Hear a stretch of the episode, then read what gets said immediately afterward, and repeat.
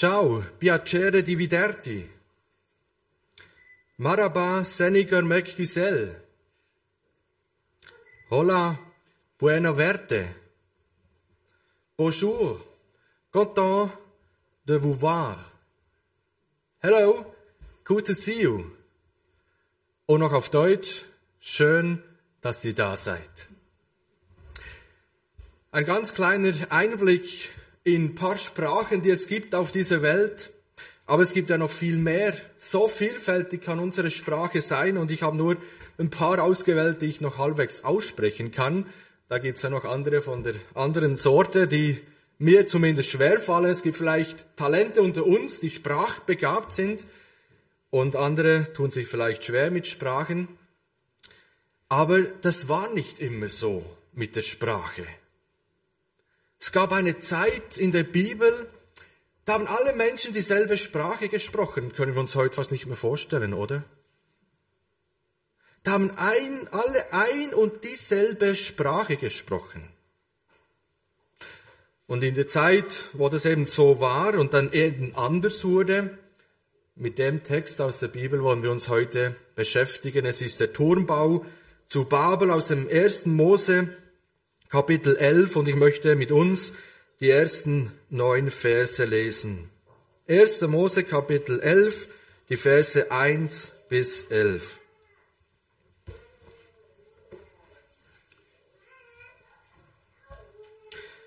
Damals sprachen die Menschen noch eine einzige Sprache, die allen gemeinsam war. Als sie von Osten weiterzogen, fanden sie eine Talebene im Land Shinar. Dort ließen sie sich nieder und fassten einen Entschluss. Los, wir formen und brennen Ziegelsteine, riefen sie einander zu. Die Ziegel wollten sie als Bausteine nutzen und Teer als Mörtel. Auf, jetzt bauen wir uns eine Stadt mit einem Turm, dessen Spitze bis in zum Himmel reicht, schrien sie. Das macht uns berühmt, und wir werden nicht über die ganze Erde zerstreut, sondern der Turm hält uns zusammen. Da kam der Herr vom Himmel herab, um sich die Stadt und das Bauwerk anzusehen, das sich die Menschen errichteten. Er sagte, seht nur, sie sind ein einziges Volk mit einer gemeinsamen Sprache. Was sie gerade tun, ist erst der Anfang.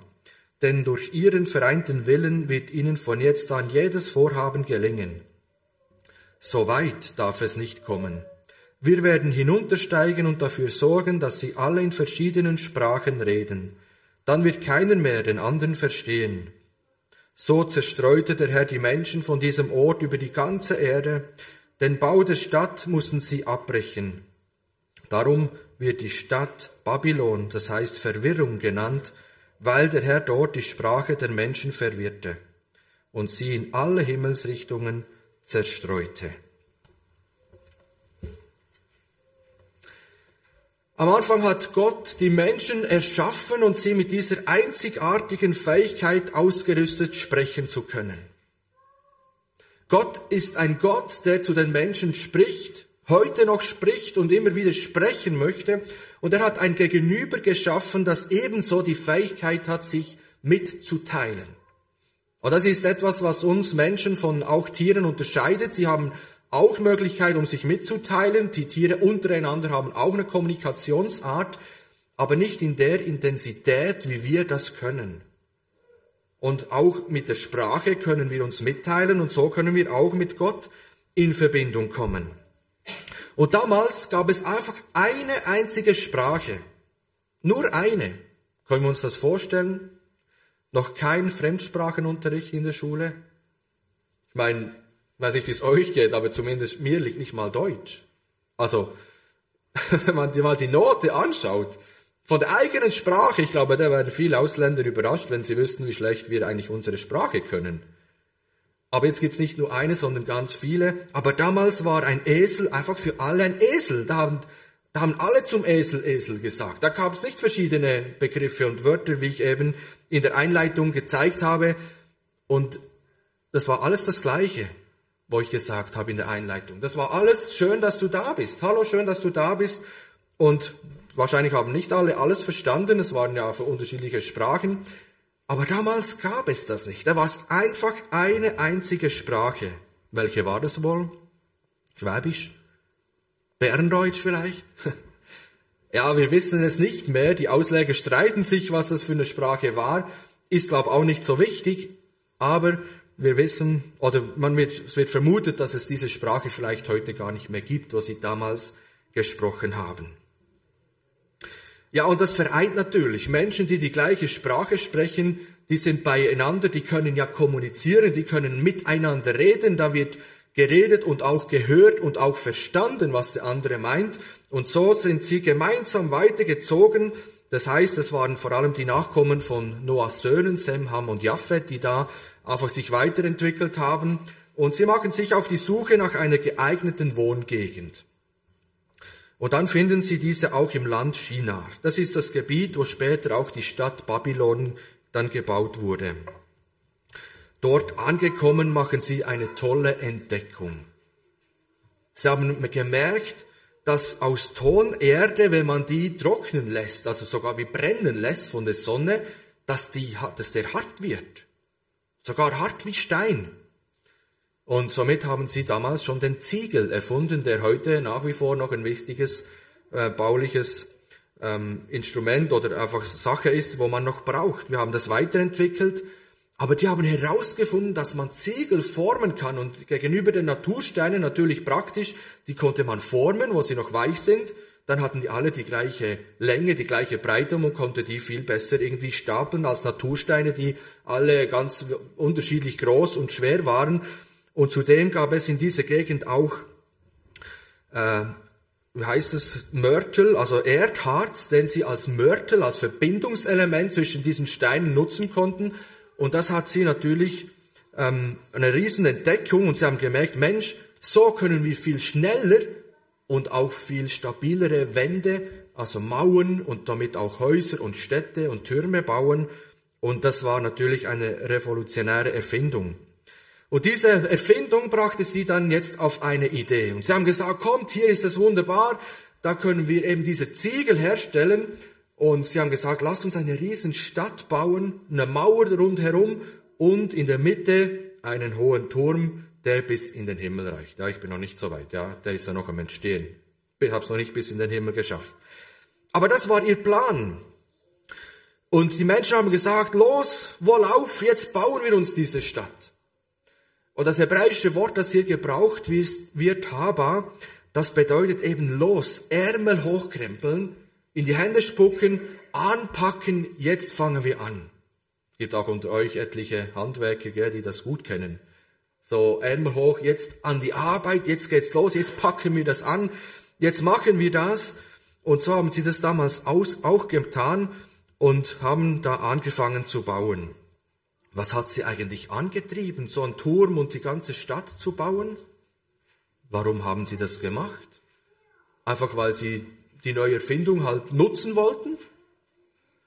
Der Text sagt uns etwas anderes. Der Text nennt zwei Gründe, warum sie das gemacht haben. Der erste Grund ist, das macht uns berühmt. Das heißt, wir, wir können uns einen Namen machen. Bisher hatten die Menschen gemeinsam, dass sie Gott anerkannten und ihn anbeteten. Zwei Kapitel früher lesen wir davon, wie Noah und vermutlich waren da seine Söhne auch dabei, Gott einen Altar baut und ihm ihn Brandopfer darbringt, ihn anbetet. Und das heißt, dieser Wohlgeruch hat Gott gnädig gestimmt. Sie haben Gottes Name groß gemacht, sie haben ihn angebetet, sie haben den einen Gott verehrt, der sie aus, durch die Sintflut gerettet hat. Das hatten sie gemeinsam. Aber irgendwie hat es den Menschen dann, die im Land Shinar dann ähm, eine Wohngegend gefunden haben, nicht gereicht. Die haben gesagt, ja, der eine Gott, ah, okay, aber eigentlich möchten wir doch etwas, was uns äußerlich verbindet. Wir, wir wollen was sehen. Und dann haben sie gesagt, wir wollen einen Turm bauen, der in unserer Mitte steht, der uns äußerlich verbindet. Man könnte sagen, die innere Verbundenheit mit dem einen Gott hatte ihnen nicht ausgereicht. Sie wollten eine äußere Verbindung eine äußere Einheit schaffen mit dem Turm, der sie zusammenhalten soll. Also der erste Grund, sie wollen sich einen Namen machen. Ja, ich denke, das können wir nachvollziehen, wer so ein Projekt startet und irgendwie mitgestaltet und dann irgendwo gibt es wahrscheinlich irgendwo eine Tafel, wo man steht, wer da alles ähm, daran gearbeitet hat, kennen wir heute von gewissen äh, Bauten auch. Da kann man sich vielleicht einen Namen machen. Aber es gab noch einen zweiten Grund und der hatte mit Angst zu tun. Und zwar mit einer Angst, dass sie auf die ganze Erde zerstreut wären. Also sie hatten Angst davor, dass, dass sie nicht mehr zusammenbleiben als, als Volk, als Menschen, sondern dass sie jetzt auf, in alle Himmelsrichtungen zerstreut werden. Und deshalb haben sie gedacht, wir bauen uns so ein Zentrum, wo wir zusammen, das uns zusammenhält. Turm in der Mitte, alle sollen sich da versammeln, das ist wie der Treffpunkt und sie wollen zum Ausdruck bringen, das ist unsere Einheit, hier können wir uns festklammern. Dieser Turm, der hier entsteht. Und ich denke, viele von uns können uns das vielleicht bildlich vorstellen, wie die Männer da voll begeistert von dieser neuen Entdeckung mit dem, mit dem Ziegel an die Arbeit gehen, die Hände spucken und sagen, so, jetzt haben wir halt zu tun, jetzt müssen wir Steine machen, damit wir da unseren Turm bauen können, eins am anderen. Mörtel hat's gebraucht. Und sie haben sich da an die Arbeit gemacht. Und vielleicht hat der ein oder andere sogar schon geträumt, dass irgendein Nachkomme von ihnen einmal am Fuße dieses Turms ein Schild Gedenktafel anbringt und vielleicht darin steht, diesen Turm bauten unsere Vorfahren, die mutig und klug waren, nachdem sie den Ziegel erfunden hatten. Und sie wollten auch die Bevölkerungspolitik in ihre Hand nehmen. Sie wollten, dass die Nachkommen von ihnen sich eigentlich um diesen Turm herum ansiedeln, dass sie immer diesen Turm vor Augen haben und wissen, das ist das Zentrum, das ist das, was uns vereint. Aber bei diesem ganzen Vorhaben lesen wir nicht in der Bibel, dass irgendein Mensch mal gefragt hätte, ob das auch Gottes Absicht und Idee wäre. Sie haben gesagt, Haba, Hände spucken, Ärmel hochkrempeln, los, wir machen das, das ist unsere Idee, wir machen das, egal was unser Gott sagt. Denn sie kurz davor noch Brandopfer geopfert haben. Was sagt dieser Gott dazu? Keiner hat mal Gott gefragt. Gott aber hatte andere Pläne. Er wollte nicht, dass sich alle um einen Turm, um ein Zentrum versammeln auf der Welt, sondern es hatte schon am, am Noah äh, gesagt, beziehungsweise nach der Sintflut und auch schon am Adam und Eva, dass sie sich, dass sie die Erde befüllen sollen dass sie sich mehren sollen und die ganze Erde bevölkern sollen. Und hier im Kapitel 9, Vers 1 sagt er das dem Noah, wo er ja wie einen Neustart gemacht hat mit den Menschen, sagt es noch einmal. Und da steht, Gott segnete Noah und seine Söhne und sprach, vermehrt euch und bevölkert die ganze Erde. Und da sagen die Menschen, nein, wir haben Angst davor. Deshalb bauen wir uns ein Zentrum, ein Turm, das uns vereint, das uns zusammenhält. Und damit waren sie eigentlich in Gott in diesem Punkt ungehorsam. Sie wollen zusammenbleiben. Und so wollten sie insgesamt, kann man sagen, eigentlich das Ruder der Geschichte selbst in die Hand nehmen. Und deshalb steht eigentlich heute dieser Turm zu Babel so als Symbol für allen menschlichen Stolz und Eigensinn. Eigentlich auch als Denkmal, es ist, der Turm ist ja nie fertig geworden. Aber der, dieser angefangene Turm, vielleicht auch Ruine, könnte man schon sagen, steht als Denkmal für alles Tun ohne Gott. Und wenn wir in die Weltgeschichte zurückschauen, dann meine ich, dass nach dem Turmbau zu Babel in der Geschichte weitere solche Türme gebaut wurden. Haba, los, Macht uns etwas, haben vielleicht die Schiffsingenieure gesagt im Anfang des 20. Jahrhunderts. Lasst uns einen unsichtbar, unsinkbaren Luxusppassagierdampfer bauen. Gesagt, getan, sie haben ihnen einen Namen gegeben. Welchen? Titanic. Und uns, uns ist bekannt, bereits bei der ersten Überfahrt ist er gesunken und hat damit viele, viele Menschen mit in den Tod gerissen. Lasst uns Atomkraftwerke bauen, haben auch Menschen gesagt. Mit den höchsten Sicherheitsvorkehrungen. Da kann gar nichts passieren. Was ist mit Tschernobyl? Und wir merken, wenn Menschen solche Türme voller Ehrgeiz Wohlauf, lasst uns etwas tun. Lasst uns uns einen Namen machen, etwas Großes tun. Wir sehen, die Menschen können noch so große und hohe Sicherheitsvorkehrungen treffen. In der Hand letztlich haben wir es nicht. Und so kann man heute noch viel anfügen.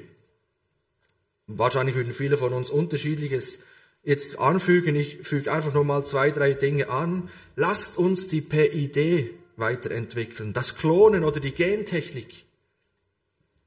Oder lasst uns eine Atombombe bauen.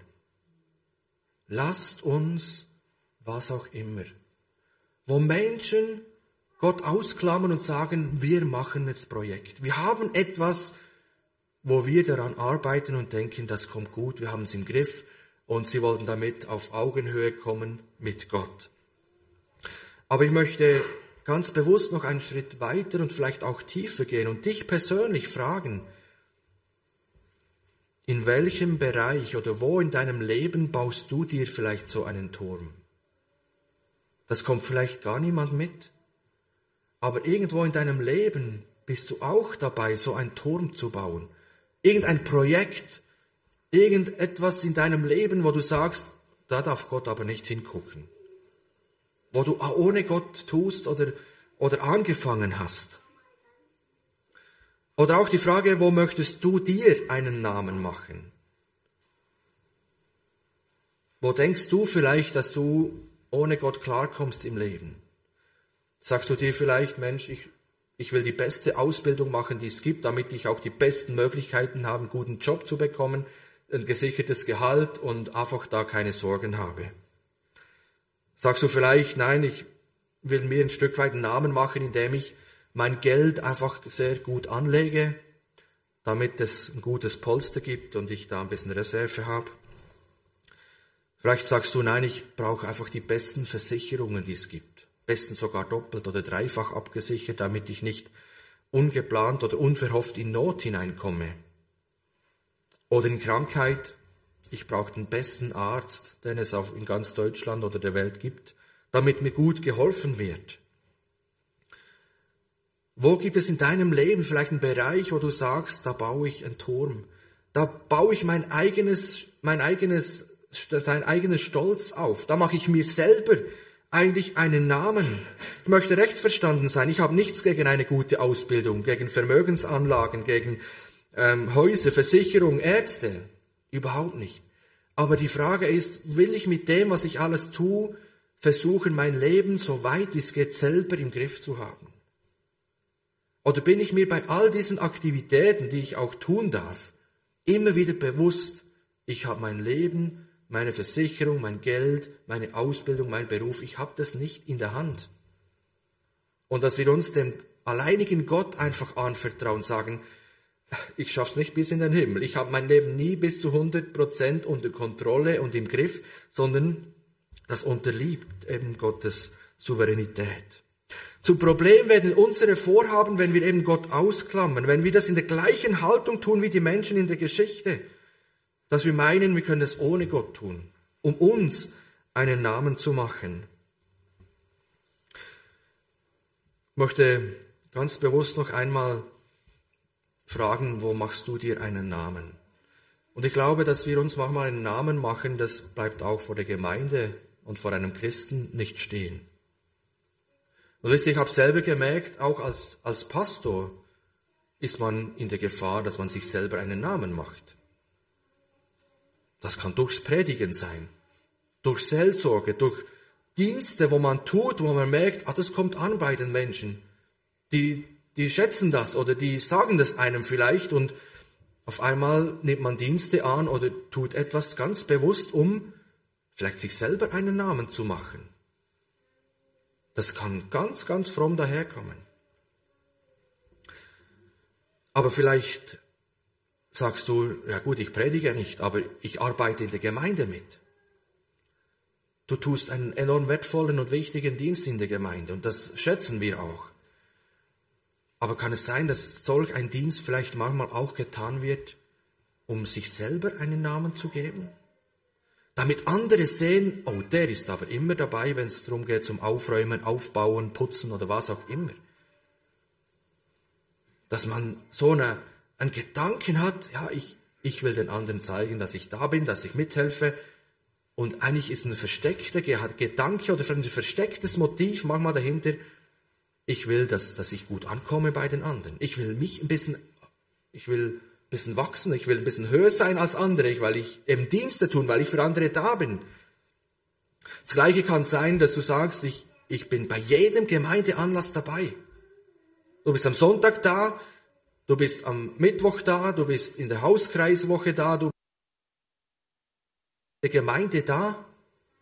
Bist du wirklich von Herzen da, weil du sagst, ich habe die, die innere, das innere Bedürfnis, Gott zu begegnen, Menschen zu sehen, die auch an Jesus glauben, die Lieder zu singen, Gott anzubeten, ihn zu verherrlichen. Oder kann es mal sein, dass du da sitzt und sagst, ich bin eigentlich nur da, um gesehen zu werden? bin eigentlich nur da, den anderen zu zeigen, dass mit mir alles in Ordnung ist, um vielleicht mir ein Stück weit einen Namen zu machen. Im Extremfall kann es sein, dass man denkt, ja, ich will mal Gemeindeältester werden und ähm, dann ist gut, wenn man gesehen wird gell, in den Anlässen. Dann, ich komme halt, um mir einen Namen zu machen, damit ich vielleicht mehr Verantwortung übernehmen kann in der Gemeinde. Aber auch im, muss nicht nur in der Gemeinde sein, im ganzen puren Alltag kann es sein, dass du viel Zeit auf TikTok, auf Instagram oder welcher Plattform auch immer verbringst und sagst, ähm, ich will das, die beste Seite von mir zeigen. Ich muss ein Account, der muss so perfekt sein, dass die Menschen sehen, doch, der hat's drauf, der ist eine tolle Person. Alles muss wunderbar sein. Vielleicht tun wir sogar die eigenen Bilder noch ein bisschen verschönen oder einfach ein Bild abgeben, um möglichst viele Likes oder Herzchen oder was auch immer zu bekommen auf diesen Plattformen. Warum? Um sich selbst vielleicht einen Namen zu machen. Um bei den anderen Menschen gut anzukommen. Und wer jetzt sagt, gut, Dave, das geht mich jetzt nicht an mit TikTok und Co., es betrifft auch unser alltägliches Verhalten. Wie verhalte ich mich im Alltag? bewusst anders, um gut anzukommen. Das ist ja auch grundsätzlich nicht schlecht. Aber wenn es mit dem Motiv verbunden ist, ich will mir einen Namen machen, ich will den anderen zeigen, wie gut ich leben kann, wie gut ich mich verhalten kann, dann ist es vielleicht ein falsches Motiv. Und ich glaube, das reizt irgendwo mit zu bauen, ja, hier ein Teil davon zu sein. Man möchte sich manchmal echt einen Namen machen. Und da möchte ich dich ganz persönlich fragen, bist du manchmal auch dabei, dir einen Namen zu machen. Geht es manchmal um deine Ehre, um deine Verherrlichung, als um Gottes Verherrlichung? Und wisst ihr, ich habe mich tatsächlich schon ertappt, dass ich sagen musste, Dave, jetzt machst du dir eigentlich selber einen Namen. Und diese Geschichte sehen wir dann auch die Folgen davon. Gott möchte nicht, dass die Menschen sich einen Namen machen. Gott hat einen Namen. Ich möchte dir einfach heute noch sagen, wenn du jetzt da sitzt und sagst, Dave, ich würde mir so gern wünschen, dass ich einen Namen habe, aber ich habe keinen. Weder in der Gesellschaft, vielleicht hoffentlich nicht, aber vielleicht auch in der Gemeinde nicht. Dann darf ich dir heute Morgen, nein, heute Mittag sagen, du hast einen Namen bei Gott. Du hast einen Namen bei Gott und Gott kennt dich und sieht dich. Du darfst nie denken, du bist, du hast keinen Namen, denn der, der dich geschaffen hat, der sieht dich genau an und der freut sich an dir. Und wenn du sagst, ich habe bisher nie einen Namen gehabt in meinem Leben oder in meinem beruflichen Karriere oder wo auch immer, dann darfst du wissen, Gott, bei Gott hast du einen Namen und er freut sich ungemein, wenn er deinen Namen in das Buch des Lebens eintragen darf. Weißt du, weißt du, und die Frage, die entscheidende Frage ist eigentlich die, was zählt mehr? Ob wir einen Namen in der Gesellschaft, in der Gemeinde haben oder vor wem auch immer, oder ob ich einen Namen habe bei meinem himmlischen Vater. Und bei ihm hat jeder einen Namen, der ihn aufsucht, der bei ihm anklopft, der zu ihm kommt. Für den hat Gott einen Namen. Ja, sich einen Namen zu machen, das ist irgendwie alltäglich im Sport sowieso, da versucht man sich einen Namen zu machen, dass man Wimbledon gewinnt, dass man Olympiagold be bekommt. Und wenn man das gewinnt, dann hat man einen Namen. Das ist ja grundsätzlich nicht schlecht. Denke, die Einstellung dahinter zeigt dann auch, bin ich stolz oder mache ich das eben, um, um noch einen größeren Namen zu bekommen oder bin ich dankbar, was, was ich für eine Gabe habe. Und gerade die Gabe, die Gott mir geschenkt hat, ist eben auch so eine Gefahr, wo ich mir selber einen Namen machen kann. Weil da kann ich ja angeben. Das ist die Gabe, ein Geschenk von Gott und da kann ich in der Gemeinde, da kann ich mit dem Talent, was ich ausgestattet bin, kann ich angeben, da kann ich anderen was vormachen und mir damit einen Namen machen. Aber Gott sagt, nein, die Gabe, die du bekommen hast, die soll anderen dienen. Mit der Gabe musst du dich nicht in den Vordergrund stellen und sagen, ha, schaut mal her, das kann ich halt. Es ist nur ein Geschenk von Gott. Und wer weiß, wie lange du die Gabe dann noch hast mit dieser Einstellung, da kann sie Gott ja auch entziehen und vielleicht eine andere Gabe schenken. Ja, und so haben die Menschen damals zu Babel gebaut und gebaut. Sie wollten sich einen Namen machen bis in den Himmel hinein. Und sie haben damals in diese Vorstellung gehabt, dass sie, dass Gott gleich über den Wolken wohnt. Und wenn der Turm bis über die Wolken reicht, können sie Gott auf Augenhöhe begegnen. Wie daneben eigentlich, ja, ein Stück weit wie lächerlich diese Vorstellung ist, zeigt dann der Text. Wir lesen da im Vers 5, da kam der Herr vom Himmel herab, um sich die Stadt und das Bauwerk anzusehen das sich die Menschen errichteten. Also für die Menschen war es eigentlich das größte Projekt auf der ganzen Erde. Das erste größte Projekt der Turmbau. Das kann man sich wahrscheinlich vorstellen, was das für ein Projekt war. Da waren alle beteiligt. Und dann heißt es so auf etwas spöttische Art und Weise, ironische Art in der Bibel, Gott musste jetzt mal herunterkommen. Ja, er musste so tief von seinem Thron herabkommen und ich stelle mir vor, wie er so die Lupe aus der Tasche holte und gesagt, so jetzt müssen wir mal den Turm suchen auf der Welt. Wo haben Sie Ihr Türmchen gebaut? Ah, hier. So klein. Und für, für die Menschen war es das größte Projekt ever. Sie wollten in den Himmel kommen und Gott sagt, jetzt muss ich mal heruntersteigen. So ein bisschen, merken wir den Spott eigentlich dahin. Natürlich muss der allwissende Gott und allgegenwärtige Gott nicht den Turm suchen, der, der, der wusste, wo er steht, ha, genau, aber das ist einfach so ein Ausdruck davon, wo ich in dem Text lese, Gott hat Humor. Er sagt, die Menschen wollen zu mir im Himmel kommen, aber das gelingt nicht. Jetzt muss ich mal herunterkommen, ja, jetzt muss ich mal tief hinabfahren zu den Menschen, um zu sehen, was sie da machen. Ja, es gibt im Psalm 2, Vers 4 auch so einen Begriff, ein, ein ironischer Vers, was heißt, der, Himmel, der im Himmel wohnt, der lacht ihrer. Ja, wo, wo wir merken, Gott hat ein Stück weit Humor. Ja, Gott geht mit den Menschen manchmal anders um, wie wir uns das vielleicht vorstellen. Ja, was hält jetzt Gott von so einem ehrgeizigen Riesenprojekt auf der Erde?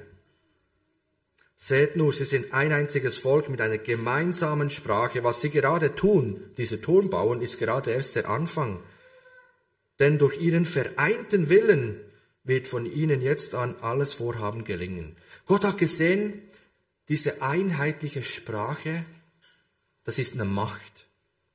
Gott hat gesehen, wenn die einfach miteinander so gut kommunizieren können, dann haben die nach diesem Turmprojekt noch andere Projekte, die sie machen wollen. Und Gott sagt, nein, das, das will ich nicht. Ich, er will doch, dass sie zerstreut werden. Und deshalb ist Gott hinein, hineingekommen in diese Welt, also nicht sichtbar. Und im Vers 7 war es dann an Gott, ein Haba zu sagen. Wohlauf. Jetzt wird Gott aktiv. Jetzt krempelt Gott die Ärmel hoch und sagt so, jetzt, jetzt tu ich mal was. Jetzt haben die Menschen angefangen, aber ab Vers 7 heißt es, Haba zu Gott, jetzt werde ich heruntersteigen und dafür sorgen, dass sie in alle in verschiedenen Sprachen reden. Und dieses Herabkommen, das war dann eben dieses direkte Eingreifen Gottes. Und es handelt sich hier um ein Sprachwunder, aber eben nicht in die, in die Richtung zusammen, dass man sich versteht, das war ja schon, sondern dass man sich eben nicht mehr versteht, in die Verwirrung. Also dort in Babel stell mir das so vor, dass der eine sagt, hey, gib mir mal einen Ziegelstein hoch. Und der andere sagt, hä? Was hast du gesagt? Ich verstehe dich nicht. Und der andere wiederholt es, gib mir mal einen Ziegelstein hoch. Oder Mörtel oder irgendwas was. Und der andere sagt hä? Versteh nichts? Was sagst du? Wie, wie das wir vielleicht auch schon erlebt haben mit jemandem, wo, wo einfach, man hat keine gemeinsame Sprache. Da kann man sich mit Hand und Fuß halbwegs versuchen zu unterhalten, aber auf dem Bau glaube ich nicht, dass das lange funktioniert. Und so war es sie haben sich nicht mehr verstanden. Sie haben gemerkt, da ist eine Verwirrung gekommen. Und dann war es so, dass sie sich zusammengetan haben. Es gab wahrscheinlich dann schon noch immer noch Gruppen, wo, wo die gleiche Sprache gesprochen haben. Da haben sich zusammengetan und dann hat Gott das erreicht, was er von Anfang an wollte. Dass sie sich in alle Himmelsrichtungen zerstreuen und über die Erde, die Erde füllen. Gott musste hier eingreifen, um das zu erreichen, was er eigentlich möchte. Er hat gesehen, was sie vorhaben und das wollte Gott nicht tun oder nicht zulassen. Es ist interessant, im Neuen Testament gibt es ein, ein Gegenereignis zum Turmbau zu Babel. Kennt das jemand? Pfingsten, richtig. Pfingsten war das. Da verstehen sich die Menschen plötzlich wieder, obwohl Menschen da sind aus allen Völkern und sie hören die, die Apostel reden, und zwar nicht so in einer allgemeinen Sprache, sondern in ihrer Muttersprache. Also das ist schon höchst interessant. Jetzt kann man denken, ja, tut Gott jetzt das hier rückgängig machen? Findet Gott das doch nicht mehr so toll, dass er da so Eingriffe hat? Ich glaube nicht. Durch Pfingsten wollte Gott erreichen, dass alle Menschen die Botschaft des Evangeliums, der, dass Jesus gestorben ist, auferstanden ist und heute lebt, und er den Heiligen Geist geschenkt hat, das müssen alle Völker und alle Nationen auf der ganzen Welt verstehen und, und hören. Und das war einfach ein punktuelles Eingreifen, wo gezeigt hat, schau mal, die Botschaft ist für alle. Die müssen alle in ihrer Muttersprache hören und verstehen, was Jesus getan hat. Durch das Herabkommen von Jesus Christus hat Gott eigentlich die Grenze, wo da war zwischen Gott und Mensch, wo ein Stück weit die Menschen versucht haben zu brechen. Ja, sie wollten in den Himmel kommen zu Gott. Die hat Gott durch das Herabkommen in Jesus Christus gelöst. Die Menschen wollten äh, zu Gott kommen, auf Augenhöhe begegnen und wisst ihr, was Gott getan hat? Er ist herabgekommen, um mit uns auf Augenhöhe zu reden in seinem Sohn, Jesus Christus. Dieser Turm, der diese Gemeinschaft mit Gott wieder möglich machen sollte, eben mit ihm zu reden auf Augenhöhe. Dieser Turm, der wurde gebaut, aber nicht zu Babel, sondern am Kreuz. Am Kreuz hat Gott in Jesus Christus diese Barriere, diese Kluft zwischen Mensch und Gott gebrochen und gezeigt, dass es wieder möglich ist, in die Gemeinschaft mit Gott hineinzukommen. Und so wie die Menschen damals ein Zentrum gebaut haben, ein Mittelpunkt, etwas, was sie zusammenhält, bräuchte, hätte sie eigentlich gar nicht gebraucht, weil das Gott sein wollte, ihr Zusammenhalt. Und auch heute möchte Gott unser Zusammenhalt sein. Jesus Christus vereint uns als Gemeinde. Wir sind auch so individuelle Persönlichkeiten, auch mit teilweise unterschiedlichen Sprachen. Aber was unser Zentrum ist, ist nicht das Gemeindehaus, ist nicht ein Gebäude. Was uns zusammenhält und zusammenschweißt, ist Jesus Christus, der Glaube an Jesus Christus. Und an ihm dürfen wir uns festhalten. Das Kreuz ist es, was Jesus getan hat. Nicht ein Turm kann uns zusammenhalten, aber das Kreuz möchte schließen mit dieser Frage, wo, in welchem Bereich deines Lebens baust du deinen Turm oder möchtest du dir einen Namen machen? Gott hat in Jesus dir einen Namen gemacht. Und Gott schenkt dir alle Likes, die es gibt und alle Herzchen, die es gibt. Er hat, hat am Kreuz gezeigt, wie groß seine Liebe zu dir ist, dass er stellvertretend für dich gestorben ist. Und er freut sich, wenn Gott dir einen Namen geben darf in der ewigen Herrlichkeit. Weißt du, dass dein Name im Buch des Lebens steht? Und wenn es nicht der Fall ist, dann bleib heute zurück. Such das Gespräch. Geh auf einen Freund zu, du weißt, der ist gerettet. Aber mach das heute fest, weil Gott freut sich, wenn du zu ihm kommst und er dir einen Namen nicht auf Zeit, sondern für die Ewigkeit geben darf. Ein Name, der nie ausgelöscht wird. Gott schenkt ihn dir. Amen. Lasst uns miteinander beten. Herr Jesus, ich danke dir, dass du unser Herr und Gott bist, noch heute. Und wir haben diese Geschichte gesehen, wir stehen heute noch in genau der gleichen Gefahr, dass wir in Stolz und in Eigensinn und einfach, dass wir unseren Namen machen wollen, manchmal Dinge tun, um einfach uns groß zu machen. Herr, und es tut mir leid, wo ich in dieser Versuchung stand und vielleicht auch Dinge getan habe, wo in die falsche Richtung ging, wo aus falschen Motivationen heraus war. Und so kannst du bei uns allen immer wieder den Finger auf diese Wunde legen, wo es nicht um dich, sondern um uns geht. Und wir haben dieses Denkmal, diese Ruine von Babel.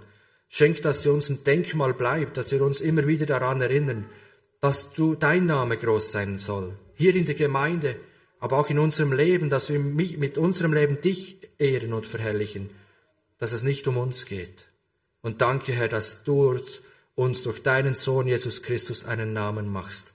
Wir sind dir so wichtig, dass du alles aufgegeben hast für uns, um uns einen Namen zu machen. Herr, das begeistert mich, das fasziniert mich. Was für eine Liebe musst du haben zu uns? Und es ist offen für alle Menschen. Herr, du ladest heute noch Menschen ein und ich bete darum, dass Menschen noch zu dir kommen, dass sie bei dir Identität finden, bei dir ein neues Zuhause finden, dass sie in die Gemeinschaft mit dir kommen und auf ewig leben dürfen. So danke ich dir, Herr, dass du mit uns gehst und ich möchte dich bitten, Herr, segne uns und behüte uns. Herr, lasse dein Angesicht leuchten über uns und sei uns gnädig. Herr, hebe dein Angesicht über uns und gib uns deinen göttlichen Frieden. Amen.